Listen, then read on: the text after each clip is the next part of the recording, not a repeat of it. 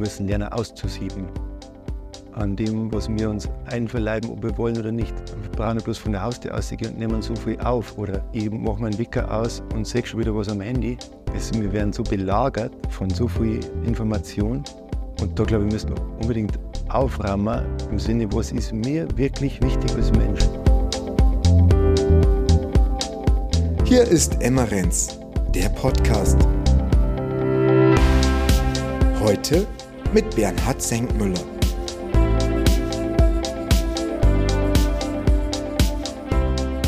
Willkommen zu Emmerenz, dem Magazin für konstruktiven Journalismus in Niederbayern.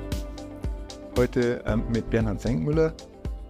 Er ist Genussbotschafter für Niederbayern, Koch, Biolandwirt, beschäftigt sich damit von Berufswegen ganz viel mit guten Lebensmitteln, guten Essen Servus Bernhard. Christi Hendrik.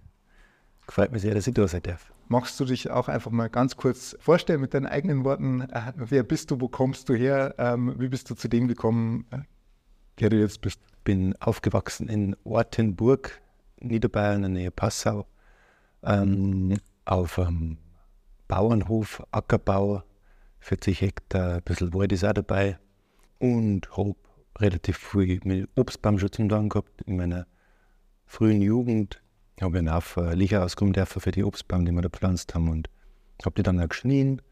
Habe dann mit 16 Jahren auf dem ersten Biobauernhof mitgeholfen, für sie so die Endzeit angebahnt hat von der Schule nach dem Fachabitur, äh, wollte ich gerne als Handwerk lernen. War beim Glockengießer, beim Schreiner, beim Gärtner und nirgends war es recht Apps und dann bin ich mal essen gegangen beim Fliegerbauer Moritz, damals im Grünen Baum. Damals habe ich das Wort Lebensmittelhandwerk noch nicht kennt, aber ich habe selber den Eindruck gehabt, das kennt man doch auch so. Das ist doch eigentlich wie ein Handwerk. Und habe Moritz gefragt, ob ich mich ausbilden mag. Und der hat dann gesagt, das macht er gern. Und er hat den Ausbilderschein dann gemacht auf zwei Wochen. Und ich war dann sein erster Lehrling. Genau. Und dann in der Zeit hat dann auch das Wirtshaus auf Bio umgestellt, das erste Wirtshaus Passhaus damals. Genau, dann habe ich die Lehre abgeschlossen und bin zum Bildereistudium nach Linz. Habe dort auch recht viel Zeit auf der Landwirtschaftskammer verbracht, Kräuterpädagogikkurs besucht und dort auf äh, bei Gärtnereien mitgeholfen. Habe dann auch wieder gekocht beim Georg Friedl damals und habe mit ihm dann die Slowfood-Bewegung auch kennengelernt. Habe dann da ein bisschen mitgemischt und äh, wie es dann Richtung Abschluss gegangen ist vom Studium, habe ich nur bei einem Wirtshaus mitgeholfen, bei den Donauwirtinnen. Und dort äh, habe ich dann gemerkt, hoppala, ich kenne auch Produzenten und Produzentinnen. Das war ja schön, wenn wir das so sehr lokal machen können und sehr regional und das ist uns gelungen. Dann habe ich gemerkt, ich, ich vermittle da gern zwischen Gastronomie und Landwirtschaft. Dann bin ich Papa geworden, 2012 im Winter. Dann haben wir zurück nach Passau und dann habe ich noch die Abendschule machen wollen in Schlegel, Biolandwirtschaft. Und habe aber dann wieder als Koch gearbeitet, weil es, ja, es war dann irgendwie praktischer. Ursprünglich wollte ich dann einen halben Hektar in Ortenburg in bewirtschaften. Das war ein Spagat, den hätte ich nicht leisten können.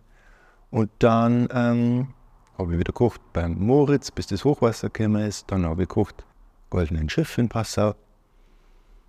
Genau. Und irgendwann habe ich gemerkt, Gastro also ich habe während dem Studium auch immer äh, gearbeitet, 14 Jahre Gastro dann gehabt und dann habe ich gemerkt, ich möchte raus an die frische Luft. Ich habe dann nochmal einen, einen Kurs gemacht in Obstbaumpflege, das nennt sich Obstbaumwart, die Ausbildung, und dann nochmal in Seilklettertechnik. Und habe mich dann selbstständig gemacht, zum einen auf dem Gebiet der, der Obstbaumpflege und zum anderen auf dem Gebiet der Kochkurse. Da habe ich schon mal parallel zum Gastgewerbe ein bisschen eingeschnuppert und auf die zwei Schienen bin ich jetzt seit 2018 unterwegs. Und dann haben sie eine Stelle ausgeschrieben im ALE, äh, Amt für ländliche Entwicklung Landau. Für die Stelle haben sie mich dann letztendlich nicht genommen, aber hätten man das Genussbotschafter, war vielleicht interessant. Und kurz darauf haben sie sich auch gemeldet und so ist das äh, letztes Jahr im Sommer zustande gekommen, 2000, heute ist 2022 ist das schon zustande gekommen, genau.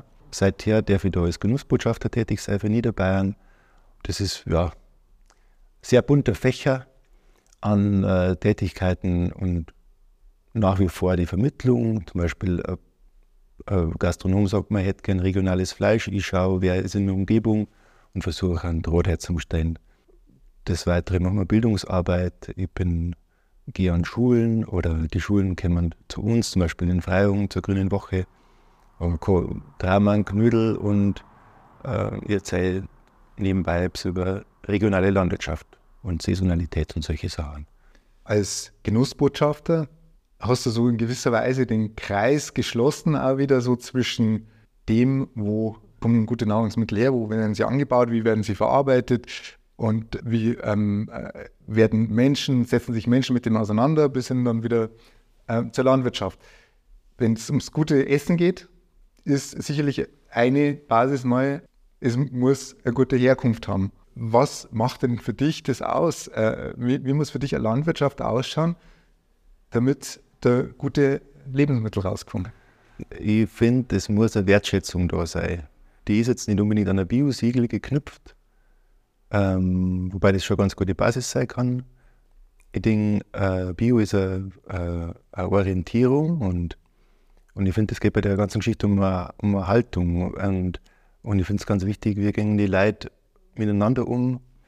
Also gute Landwirtschaft ja, basiert für mich auf Wertschätzung. Und wenn ich merke, die Leute gehen gut miteinander um, dann gehen die wahrscheinlich auch gut um mit dem Boden und mit den Tieren.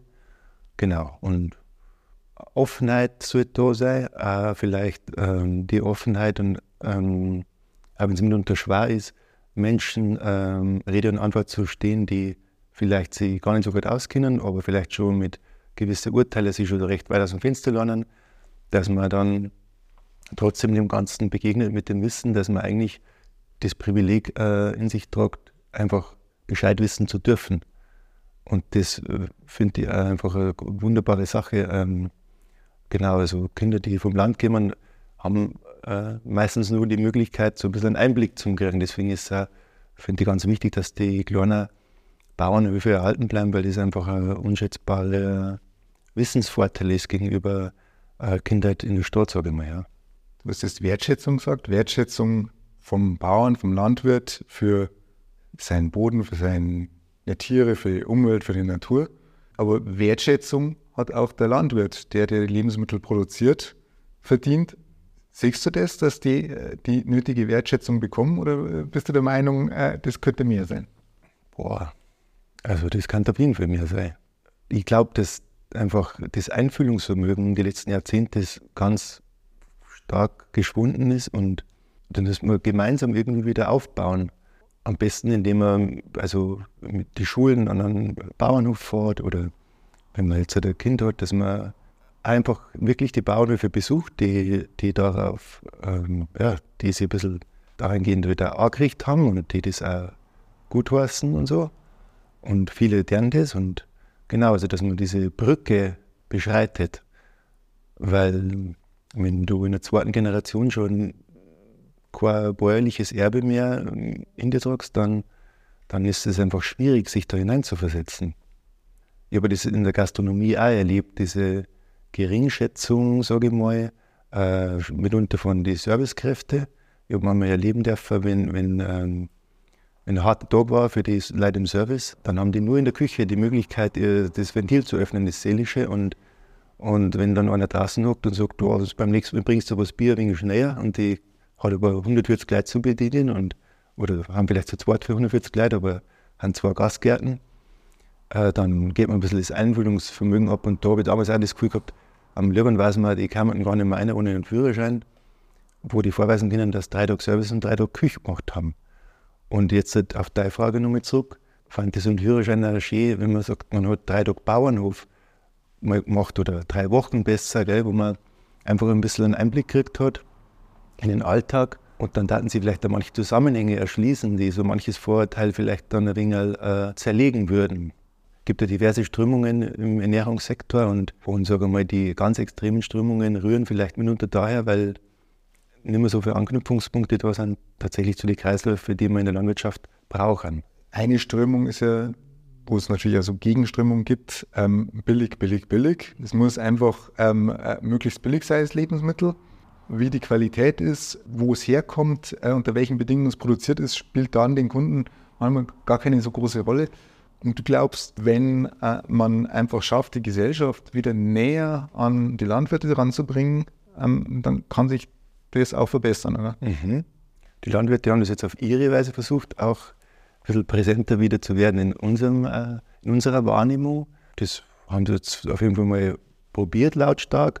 Und wenn man den Faden jetzt fortspinnt in einer, in einer guten kommunikativen Art und Weise, glaube ich, ist das fein. Also genau, also ich glaube, das muss aufeinander zuge passieren, sowohl von bäuerlicher Seite auf die Gesellschaft zu, als auch umgekehrt. Ähm, ja, am besten mit so wenig Ressentiments wie möglich. Jetzt hast du am Anfang schon gesagt, das Bio ist eine gute Grundlage, aber Bio ist nicht unbedingt äh, notwendig. Wenn man es jetzt nochmal einen anderen Vergleich nimmt, kleine bäuerliche Landwirtschaft oder großer industrieller Landwirtschaftsbetrieb, ist beides eine Möglichkeit, um äh, faire Landwirtschaft zu machen, um äh, wertschätzende Landwirtschaft zu machen und das auch zu vermitteln? Oder braucht es wirklich diese kleinen bäuerlichen Betriebe?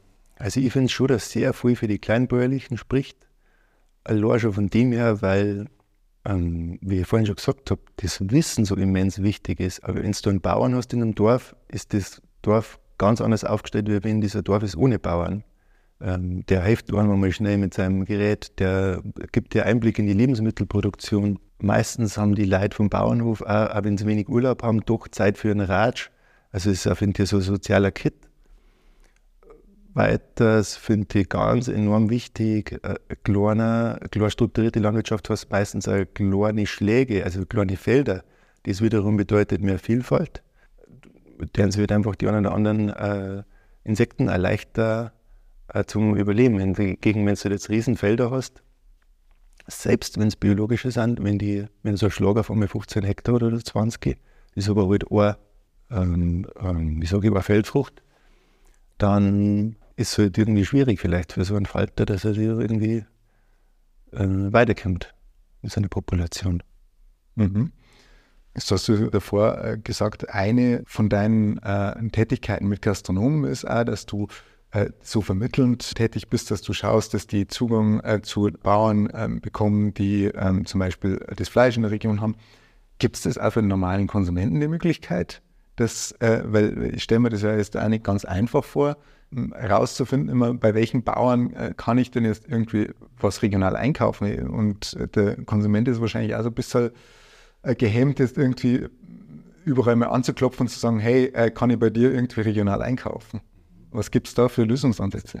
Also da haben wir in Passau schon gesegnet mit der Regiothek einerseits, die ganz tolle Arbeit leisten, indem sie einfach ganz viele Lieferwege transparent machen und ganz viel Direktvermarkt transparent machen. Äh, des Weiteren haben wir einen Wochenmarkt, freitags am Klostermarkt, Klostergarten und samstags am Domplatz und in Neustift draußen. Und dann gibt es die Tante Emma, den Unverpacktladen, die auch ganz viel gute Leute bündelt bei sich und äh, ganz hohe Ansprüche hat äh, an die Qualität und an die Regionalität. Und da hat man schon mal drei Anlaufpunkte, wo man sich schon mal, äh, wo man schon mal sehr gut einkaufen kann.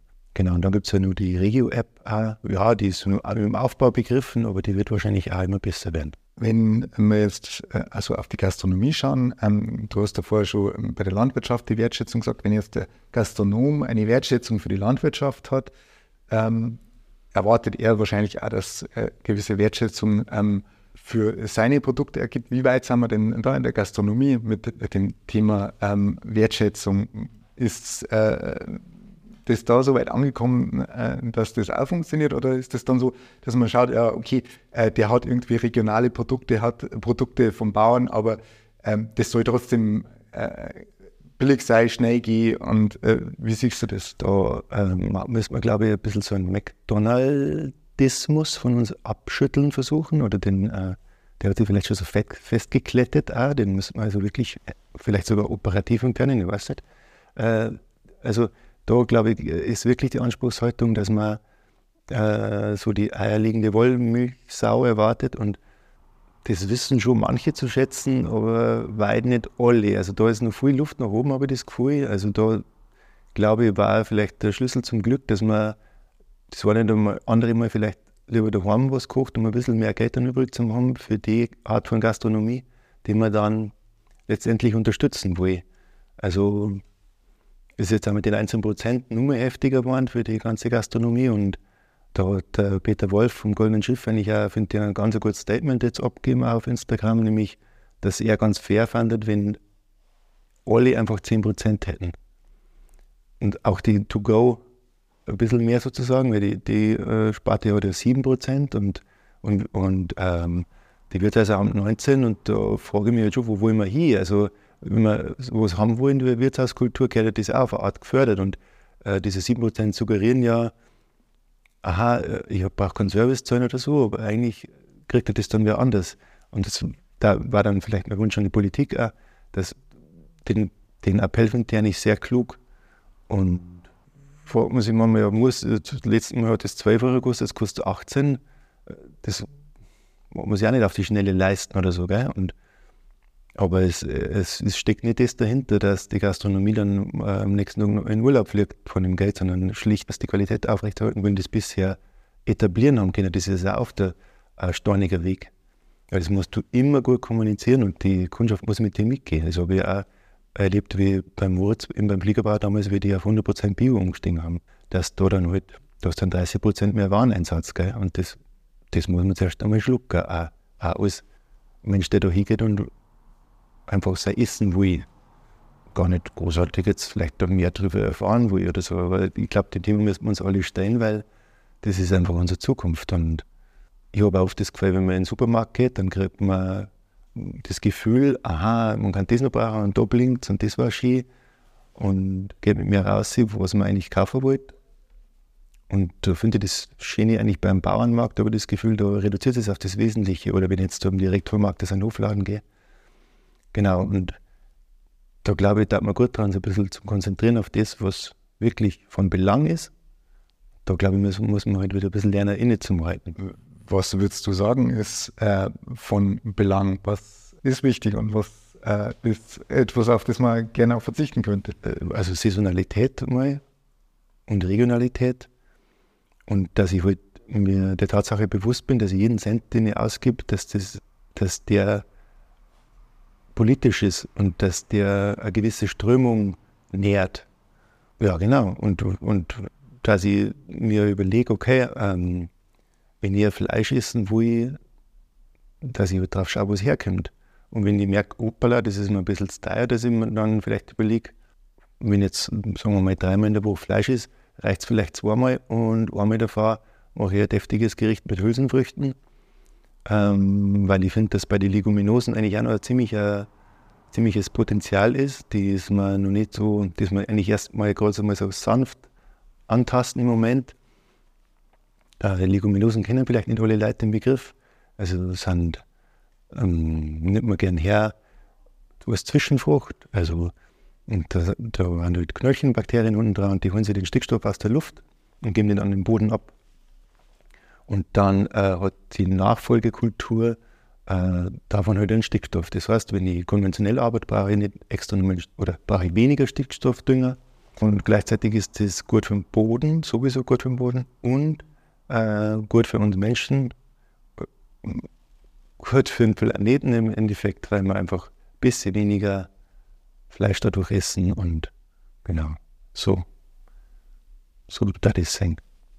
Manche Sachen sind, äh, sind sehr einleuchtend, äh, was Regionalität, Saisonalität angeht. Ich brauche kein Rindfleisch aus Argentinien ähm, oder aus Afrika aber manche Sachen ähm, sind sowas, wo, wo man sich vielleicht ein bisschen schwerer vorstellen kann, dass man das jetzt entweder regional kriegt oder darauf verzichten will. Wenn ich jetzt zum Beispiel an Zitrusfrüchte denke oder sowas, ähm, ist das was, was du dann versuchst tatsächlich zu vermeiden, dass du sagst, okay, ich will das gar nicht verkochen, will das gar nicht essen, weil das kommt nicht aus der Region äh, oder das hat jetzt keine Saison? Oder gibt es da für dich dann schon einmal so eine Abstufung, was sinnvoll ist und was nicht? Also ich, ich finde, man darf die Freiheit nicht vergessen und ähm, auf Zitronen möchte ich zum Beispiel nicht verzichten. Ich nehme nicht so viel her, aber ähm, ich kaufe mir ein oder zweimal im Jahr Avocado, weil mir einfach viel drauf belangt und ich weiß, dass das ganz schwierig ist, was da dahinter steckt und, und also seit ich da eben da ein bisschen eingelesen habe, äh, also so habe ich ja ein paar Jahre mal überhaupt kein Avocado mehr gegessen. Mei, ich denke mal, wenn man, sie, wenn man so ein bisschen einen Einblick hat in so diverse äh, Ketten, wie was so über den Erdball wandert, dann ähm, esse ich lieber ein vermeintlich regionales Schnitzel vom Schwein weniger, was vielleicht ein Soja aus Argentinien gekriegt hat und lass mir dafür Avocado schmecken, auch wenn die Aussage jetzt vielleicht vielen nicht schmeckt. Also ich, ich denke, wir sind alle nicht unfehlbar und genauso möchte man andererseits einmal das Schweineschnitzel schmecken lassen können, ohne deswegen ein schlechtes Gewissen haben zu müssen. Aber ich glaube, so im Großen und Ganzen, wenn man ein bisschen darauf achtet, dass man sich halt überlegt, was macht das jetzt, dass man halt nicht jetzt jede Woche fünf Avocados in, in der Schale hat, sondern dass man das halt einfach feiert, genauso wie ein Stückchen Fleisch. Das ist, da ist einfach ein Fisch dafür gestorben und jeder, der schon mal äh, näher eine Bekanntschaft gemacht hat über Jahre hinweg mit einem tierischen Wesen, der weiß, was das bedeutet, wenn das Viech nicht mehr ist. Wir haben dann irgendwann mal die Unterscheidung gemacht zwischen Haustier und Nutztier und haben so die, gut die, dann alles äh, Haustier geboren sind. Gell? Ich glaube, wenn man einfach äh, eine gewisse Achtsamkeit walten lässt, ohne dass man sie total kasteit, dann glaube ich, also so ist zumindest mein Weg, dann äh, fühle ich mich nicht ganz gut damit. Achtsamkeit kann man nur in einer anderen Art und Weise, glaube ich, für sowohl äh, für Früchte als auch für tierische Produkte haben, wenn man schaut, wie unsere Gesellschaft mit dem umgeht. Wenn man Kartoffeln anschaut, die zu klein, zu groß sind, äh, Gurken, die zu krumm sind, Fleisch, wo ich nur das Filet und Schnitzel will und äh, lasse den Rest liegen. Wie kann man denn mit dem Thema umgehen? Wenn ich es nur im, im Supermarkt einkaufe, dann weiß ich nicht, was da dahinter steckt. Dann kann ich von mir als vegan dort einkaufen und mich total toll fühlen, dass ich da vegan unterwegs bin und damit die Welt rette. Aber ich habe keinen Schimmer, wie der, wie der Betrieb eigentlich arbeitet, von dem ich die Produkte beziehe. Insofern ist es da war wiederum eigentlich meine Herangehensweise halt direkt zum Wochenmarkt zum Gehen oder Jetzt im speziellen Fall in Passau haben wir das Glück, eine Solavi zu haben, eine solidarische Landwirtschaft. Mm, da haben wir Kartoffeln gehabt und die hat der Engerling angefressen. Die waren nie und nimmer jetzt zu die verkaufen können am Markt, geschweige denn in irgendeinem Geschäft. Ähm, aber die, die, Wunden sind verheilt und das waren Riesendinger. Und wir haben da sechs Tonnen dann nur verteilen können an die Mitglieder. Die, die kaputt waren, haben wir natürlich weg da, aber die, die schon verheilt haben, haben wir nicht mehr können. Und die haben gehalten bis in April eine bis über den April hinaus. Und da nehme ich auch wahr, jetzt in der Solavi, da sind viele Leute, die, ähm, die da Mitglied sind. Da haben wir 85 Mitglieder, die bisher nicht so viel Ahnung gehabt haben von Landwirtschaft. Da mit so einer Freude sich da einfuchsen und dann da auch immer mehr Feingefühl entwickeln. Und das ist halt für mich voll der Schlüssel. Also die Landwirtschaft mit einbeziehen, wo, wie es gerade geht, weil sonst kannst du die ganzen Zusammenhänge gar nicht, ja, die kannst du nicht mehr ahnen. Wer weiß schon, dass wenn der Bauer einen halben Zentimeter zu viel Grün auf der Karotte hat und das an den nächsten Discounter liefert, äh, dass der dann sagt, im Vertrag steht aber, das, dass da zwei Millimeter weniger Grün nur sei davon. Jetzt darfst du dafür sorgen, dass du den, die Tonne wieder abholst. Also so Sachen kriegt man nicht mit. Und was du nur angesprochen hast mit den Tieren äh, und der Tierverwertung, da ist natürlich jetzt die Herausforderung die, dass man wieder lernt, wie geht überhaupt ein Lüngerl zum Beispiel? Das zuzubereiten ist nicht, nicht ohne, weil dann musst das erst einmal kochen, dann musst du mit einem Messer, was gut geschliffen ist, dann musst du die ganzen Luftröhren ausschneiden. Äh, da braucht es auch eine gewisse hm, Routine, sage ich mal, dass man das äh, dann auch wirklich kann und dann auch die Zeit, die man dafür braucht. Da finde ich es sehr wertvoll, wenn ähm, so Leute, die das kennen, das weitervermitteln äh, an Interessierte. Da finde ich ja die Arbeit ganz klasse, die die Landfrauen machen und so, die, die da einfach so das Wissen weitergeben. Und ist natürlich auch jeder Herr herzlich eingeladen, da in die Kochkunst äh, ähm, einzusteigen. Und es ist ja eh so ein bisschen ein Trend, äh, das From Nose to Tail, also von der Schnauze bis zum Schwanz, genauso wie From Root to Leaf, von der Wurzel bis zum Blatt. Gott sei Dank äh, ist das gerade im Trend und, und hat also äh, einen gewissen Aufwind. Gleichwohl äh, darf sich das gerne noch besser entwickeln. Ja. Jetzt hast du die solidarische Landwirtschaft erwähnt. Das ist was, wo wahrscheinlich Leute schon sehr aktiv äh, sich mit dem auseinandersetzen müssen, dass sie das wollen. Landfrauen ist vielleicht was, wo man immer ein bisschen einfacher nur, äh, das heißt mal, als Otto Normalverbraucher mit in Kontakt kommt. Und ähm, was gibt es sonst noch für Ansätze, womit man einfach die breite Öffentlichkeit mit äh, dem Thema konfrontieren kann, dass die sich mit dem aktiv auseinandersetzen, ohne gleich irgendwie abgestreckt zu sein? Da darf ich jetzt dann hinweisen auf eine Aktion, die wir gerade machen mit der Genussregion. Und zwar nennt sich das das Kilometerfasten. Da ähm, haben wir jetzt eine kleine Kick-Off-Veranstaltung in Straubing im Navareum, ein 20-Kilometer-Dinner. Und da versuche ich da ungefähr so 95 Prozent von den Zutaten, die ich da habe, kommen eben aus dem Umkreis von 20 Kilometern. Dort sagen wir halt, dass die nur vermeintliche äh, Beschneidung ist, so wie man von, von, von, von der Beweglichkeit in, in meinem kulinarischen Feld, ähm, weil es eigentlich ganz tolle Sachen gibt. Also ich habe jetzt da viel telefoniert mit den ganzen Direktvermarktern. Im Endeffekt haben wir jetzt 16 verschiedene Leute, äh, 16 verschiedene Bauernhöfe, die da liefern, gebündelt auf vier Adressen, Gott sei Dank, wo man, äh, wo man das abholen kann. Und da versuche ich ein bisschen zum Zwang, dass da also man wirklich aus dem Vollen schöpfen kann. Selbst jetzt im Februar, wo man meint, es gibt ja nur Kraut und Kartoffeln, gibt es die feinsten Sachen, Portulak, äh, Feldsalat, sogar Goldhirse, Beluga-Linsen, also richtig feine Sachen. Lammfleisch haben wir von einer Schäferin. Genau, ich glaube, über den Genuss geht das ganz gut, so dass man, ja, dass man so zusammenkommt, sage ich mal, und, und da braucht es dann gar keinen, gar, gar nicht viele Worte dazu eigentlich. Ja. Jetzt ist Genuss natürlich auch was, was sich über ähm, Zeiten, über Generationen verändert. Du hast davor zum Beispiel das Lüngel gesagt. Das Lüngel war ähm, früher was, was, glaube ich, jeder zumindest gekannt hat vom Essen her. Oder wenn ich jetzt zum Beispiel im Winter natürlich an Dinge wie, keine Ahnung, Rübeneintopf, Kraut, was weiß ich, so diese typischen Wintersachen denke. Ähm, das waren früher äh, zu äh, unseren Großelternzeiten Sachen, die jeder gekannt hat und gegessen hat. Und es hat sich mit der Zeit ähm, verändert. Kann man da ansetzen, um äh, den Geschmack auch wieder gesellschaftlich akzeptiert zu machen, sondern dass ein Lingerl wieder was ist, was man zum Beispiel in der Gastronomie ganz normal ähm, bestellen würde. Ich glaube, dass man es ein bisschen anders angehen muss, wie früher. Früher war, war das völlig klar, dass das gibt und dass es gegessen wird. Und es war so in, in, unserem kulinarischen, in unserer kulinarischen DNA vielleicht einfach drin. Gell? Und jetzt ist das, ich sage mal, vielleicht die letzten 30 Jahre ähm, irgendwie so ein bisschen verschwunden und dann war es zwischendurch vielleicht sogar für manche Leute so, nein, so Innereien, na, lieber nicht. So, man hat sich aufs Schnitzel geeinigt und das passt und so. Und jetzt kommt das wieder und jetzt glaube ich, äh, ist, glaube ich, ganz klug, das ein bisschen über die Hintertür zu machen.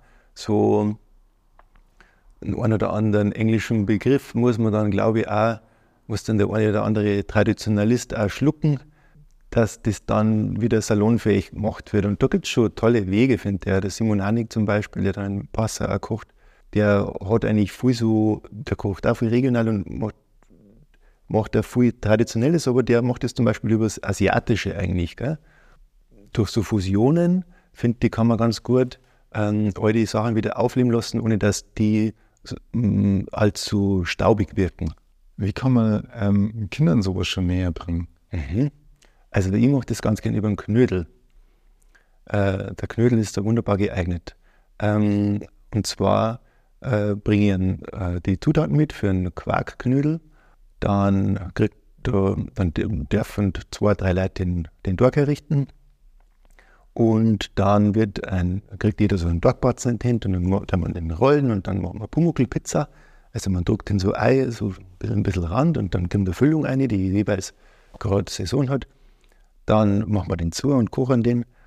Und anhand der Grundzutaten kann man ganz gut erklären, also ich frage dann oft, ja, wo, wo kriege ich jetzt das eigentlich her oder so, gell? Und so verraten wir die Kinder ein bisschen, wo lernen die Kinder einkaufen, oder die Eltern einkaufen ich sage gerne dann ein bisschen, was für Bauern ich da in der Umgebung kenne, die das auch verkaufen. Und der eine oder andere sagt dann vielleicht, ja, den kenne ich, das ist unser Nachbar und so.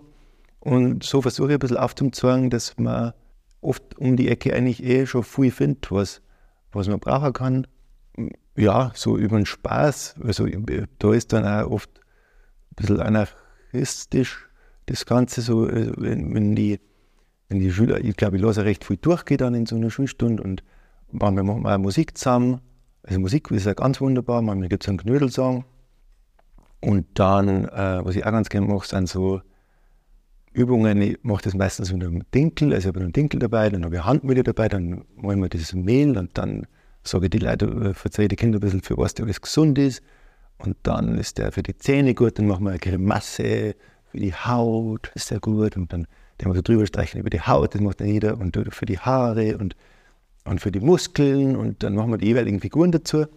Und dann habe ich schon das Gefühl, dass da ein bisschen was hängen bleibt. Ich äh, bitte jeweils darum, um so ein Feedback, halt DIN A4 Blatt, das kann ja bei den jüngeren Klassen über Zeichnungen passieren und so.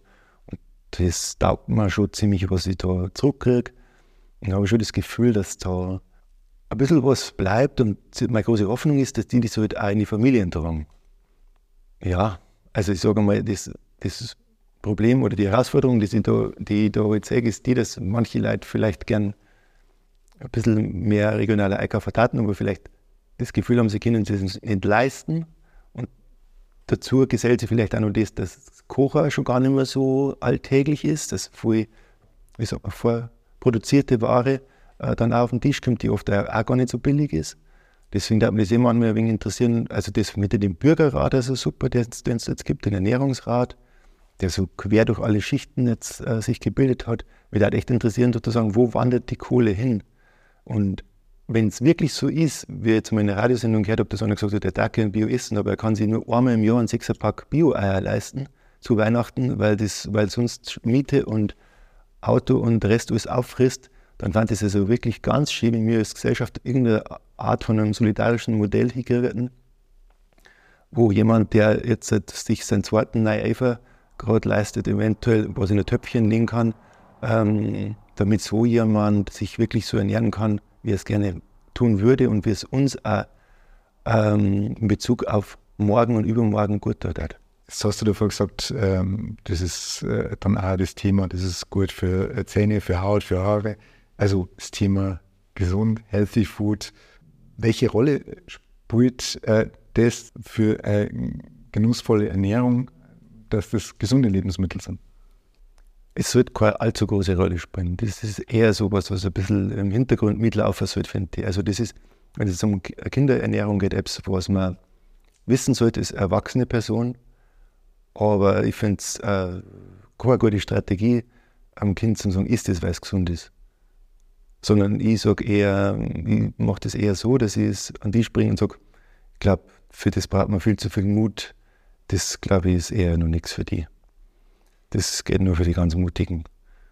Und dann habe ich schon eher Erfolge erzielen können, als wie ist das, was gesund ist. Also, genau. Mhm. Also das äh, Thema äh, gesund ist äh, bei Kindern dann häufig eher so ein bisschen abschreckend, oder? Oh, habe ich schon den starken Eindruck, ja. Mhm. Glaubst du, das kommt von den Eltern oder wo kommt das her, dass man meint, ein gesundes Lebensmittel ist, wo ich nicht essen? Schmeckt nicht. Vielleicht ist oft so als Schraubzwinge hergenommen worden, als, als, als, als rhetorische Schraubzwinge. So, da ist irgendwie auch so ein super Argument, was man auch noch eindruckt. Und ja, im Sinne von ist das, was auf den Tisch kommt und dann sucht man, zieht man alle Register, warum man das jetzt essen sollte. Ja, und dann ist das, glaube ich, zu oft mit Druck verbunden oder ja, mit ich muss da jetzt was tun. Das ist dann ungefähr so attraktiv wie ein Zimmer aufräumen müssen oder so. Wenn wir jetzt nur mal so auf Essgewohnheiten und so schauen, du bist der Genussbotschafter für Niederbayern. Was macht denn für dich so die niederbayerische Küche aus? Eine unglaubliche Vielfalt ist da. Es gibt immer mehr äh, pflanzenbetonte Speisen, was ich ganz wunderbar finde. Genauso finde ich aber äh, gut gemachtes Gesichts äh, ganz wunderbar. Ein, ein Kirchel oder ein Kropfen finde ich schön, also die Schmalzbochene, das macht es, finde ich, schon aus. Ein Lingel finde ich halt auch dazu. Ähm, ja, so traditionelle Verwertungsgerichte, auch der Semiknädel. Genau, Krisenobgall, solche Sachen. Genau, und ich persönlich stehe voll auf die Hirse und da habe ich dann auch im Laufe der Zeit auch rausgekriegt, dass das eigentlich urbayerisch ist und früher war das kostet der Brein und vom Brei eigentlich sozusagen, das war also die volle Breispeise, die ganzen Holzknechte haben wir nicht, wenn so um vier in der Früh raus sind in den Wald, da immer so einen Hirsebrei gehabt. Gell? Und ich nehme das auch wahr, wenn ich ein Hirse isst, dann geht es mir gut. Das taugt mir voll, was die kann. Das ist eine ganz tolle Frucht. Und ansonsten haben wir ganz wunderbare Streuobstwiesen und da kriegen wir die tollsten Äpfel, Birnen und Zwetschgensorten davor her. Der Most, finde ich, ist auch, wenn er gut gemacht ist, ganz ein tolles Genussmittel. Genau. Oder der Lallinger Apfelsaft. Solche Sachen. Fand es ganz interessant, weil äh, was du so äh, an Beispielen genannt hast, ist ja eher insgesamt dann doch sehr gehaltvolle, äh, kräftige ähm, Mahlzeiten. Und selbst der Schmalzbauern, der Krapfer, Süßspeise ist eigentlich, da ist schon was drin. Ähm, ist das auch so traditionell niederbayerisch, dass das schon ähm, gehaltvoll sein muss? Ja, kommt mir schon vor, weil ich glaube, dass das, dieses bäuerliche Erbe halt schon noch spürbar ist und das sozusagen nur immer sein, also ich möchte nicht sagen, seinen Schatten wirft, sondern ich möchte sagen, dass das nur immer, das ändert sich nicht so schnell. Also unsere Opas und Uropas waren einfach ganz viele Bauern und, und haben viel im Holz gearbeitet auch und, und da haben die sowas braucht. Und das kann man jetzt ein bisschen abändern. Jetzt braucht es vielleicht nicht mehr ganz so viel Fett in so einer Speise und so. Und gleichzeitig ist natürlich Fett der Geschmacksträger. Also ich glaube, wenn man sie die mir macht und, und äh, so traditionelle Gerichte kocht, dann sollte man es schon mal am Anfang so probieren, wie es im, zum, zum Beispiel im alten bayerischen Kochbuch drin sind. Einfach um, ähm, um den Genuss zu haben. Und dann kann man sich immer nur überlegen, muss es vielleicht gar nicht so groß machen oder so je nachdem, ob jetzt jemand gerade aus dem Büro kommt oder, oder eben aus dem Wald. Jetzt hast du so ein bisschen gesagt, was so ähm, von Speisen her so für dich klassisch niederbayerisch ist. Wenn man aber jetzt äh, zum Genießen in die Gastronomie gehen will, was sind denn für dich so Highlights, wo du sagst, das ist was, da kann man richtig gut ähm, regional, egal ob traditionell oder modern, zum Essen gehen? Ja, da gibt es also nicht so viel.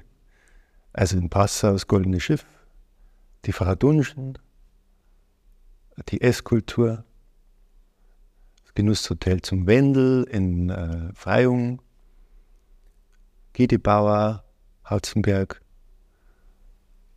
genau, in Scherding, zur, dahin war ich selber noch nicht dort, aber es ist immer so oft empfohlen worden, zur Ernie, was du, oder? Also das muss ja ganz so gut Wirtshaus sein, aber ich war, da war ich noch nie dort, genau. Das einmal, ja. Was muss denn ein Wirtshaus so grundsätzlich mitbringen, damit äh, oder ein Restaurant, damit es äh, für dich attraktiv ist, dass du sagst, ja, ähm, da bin ich neugierig, da will ich hingehen. Ich möchte wissen, wo das Sache kommt. Wenn ich in die Karten schaue, möchte ich sehen, woher kommt das, kommen die Lebensmittel. Was nicht immer geht, ähm, weil es einfach schwierig ist, ähm, die, das geeignete Personal zu finden. Aber was mich sehr freut, ist, wenn mir die Servicekraft sagen kann oder nochmal sagen kann, woher es kommt und das auch mit, ein, mit einer gewissen Leidenschaft untermalen kann. Das geht nicht immer, weil das ein sehr fluktuatives Geschäft ist und da kommt einmal wer und arbeitet für zwei Jahre und ist wieder fort. Ähm, vielleicht auch nur zum Geld verdienen. Insofern ist das ein hoher Anspruch, aber das gefällt mir dann sehr. Und wenn ich das Gefühl habe, dass äh, das, was mir suggeriert wird im Gastraum und das, was auf dem Teller dann letztendlich bei mir landet, wenn das übereinstimmt. Und wenn ich ja vielleicht damit Zeit habe, mit der Kirche oder mit dem Koch zum Reden und einfach das Gefühl habe, ja, das passt für mich zusammen. Jetzt fällt mir nur wird sein, die das ganz wunderbar umsetzen. Und zwar der Hafner im Palace Reit. Du hast jetzt so beschrieben hast, es geht um Authentizität äh, und natürlich auch wieder um Wertschätzung, wo wir auch wieder an dem Thema sind, was wir am Anfang schon gehabt haben. Wenn wir jetzt gesellschaftlich noch mehr in diese Richtung kommen wollen, dass man einfach, wenn es um gute Ernährung geht, um äh, genussvolle Ernährung geht, möglichst breite Gesellschaft einfach äh, das lebt. Was muss sich da in der Gesellschaft noch verändern dafür? Ich glaube, wir müssen lernen auszusieben an dem, was wir uns einverleiben, ob wir wollen oder nicht, weil wir nehmen ja, wir brauchen ja bloß von der Haustür ausgehen und nehmen so viel auf. Oder, oder ich mache meinen Wicker aus und sehe schon wieder was am Handy. Es, wir werden so belagert von so viel Information. Und da glaube ich, müssen wir unbedingt aufräumen im Sinne, was ist mir wirklich wichtig als Mensch? Und was wird in 20, 30 Jahren wichtig sein, die Kinder, die jetzt da bei uns umeinander laufen, und was für Fragen werden die uns vielleicht stellen, wie, warum wir so gehandelt haben, wie wir gehandelt haben. Genau, ich glaube, dafür ist ganz wichtig zu sagen, okay, was ist tatsächlich essentiell und wofür möchte ich mir Geld ausgeben und wo lenke ich meine Aufmerksamkeit hin. Weil das ist ein ganz altes Gesetz, dass die Energie der Aufmerksamkeit folgt. Und da muss ich selber voll dran arbeiten. Äh, aber ich glaube, das ist so ein Begleiter, dieser Satz, Energie folgt der Aufmerksamkeit. Wenn ich aufmerksam bin in Richtung Nahrungserzeugung, dann werde ich wählerisch werden beim Einkaufen.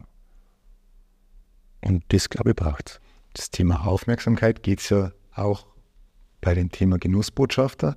Der soll ja Aufmerksamkeit auch auf das Thema lenken. Hast du dir da irgendwie Ziele gesetzt, wo du sagst, okay, ähm, das ist was, was ich erreichen will mit der Arbeit? Ja, ich darf mir wünschen, dass ich nicht mehr so viel erklären müssen, sondern dass Leute mir Sachen mir erklären können, die, die mich verblüffen, weil ich merke, ah, der hat sich mit der Thematik auseinandergesetzt. Und ja, dass zum Beispiel so Streuobstwiesen, dass wieder ein bisschen in den Fokus rücken, dass die Leute wieder in eine alten Mustfassel ausschmeißen, dass vielleicht Brotbacköfen baut werden in in Dörfern, ähm, dass das gesellschaftliche Miteinander äh, kulinarisch gefeiert wird und, und so ein bisschen wie, vielleicht so ähnlich wie beim Asterix, so gleich beieinander huckern und, und eine gute Zeit haben und jeder so seine sei Sache einbringen darf. Und ähm, die Bauern bei uns auch wieder Auskämmer haben dürfen wo er keiner neidig drum ist, sondern wo einfach ganz klar ist, ja, das gebührt einer, das Geld. Und das ist, man, das, da ist jetzt einfach einiges schiefgelaufen in der letzten Zeit und, und das müssen wir jetzt irgendwie zusammen wieder hinbringen, sodass der möchte nicht jetzt super reich werden, der möchte einfach nur fair entlohnt werden für das, was er macht. Und wenn wir da einen kleinen Schritt weiterkommen, dann darf mich das sehr freuen. Das wäre eigentlich ein schönes Schlusswort. Sage ich vielen Dank für die Einblicke, für das spannende Gespräch. Ich sage auch danke, hat mir sehr gefallen. Danke.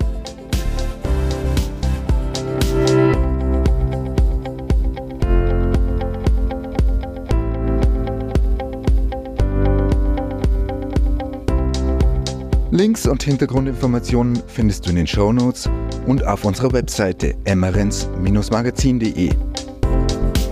Dort kannst du dich auch für unseren Newsletter anmelden, um immer als erstes zu erfahren, was es von Emmerins Neues gibt.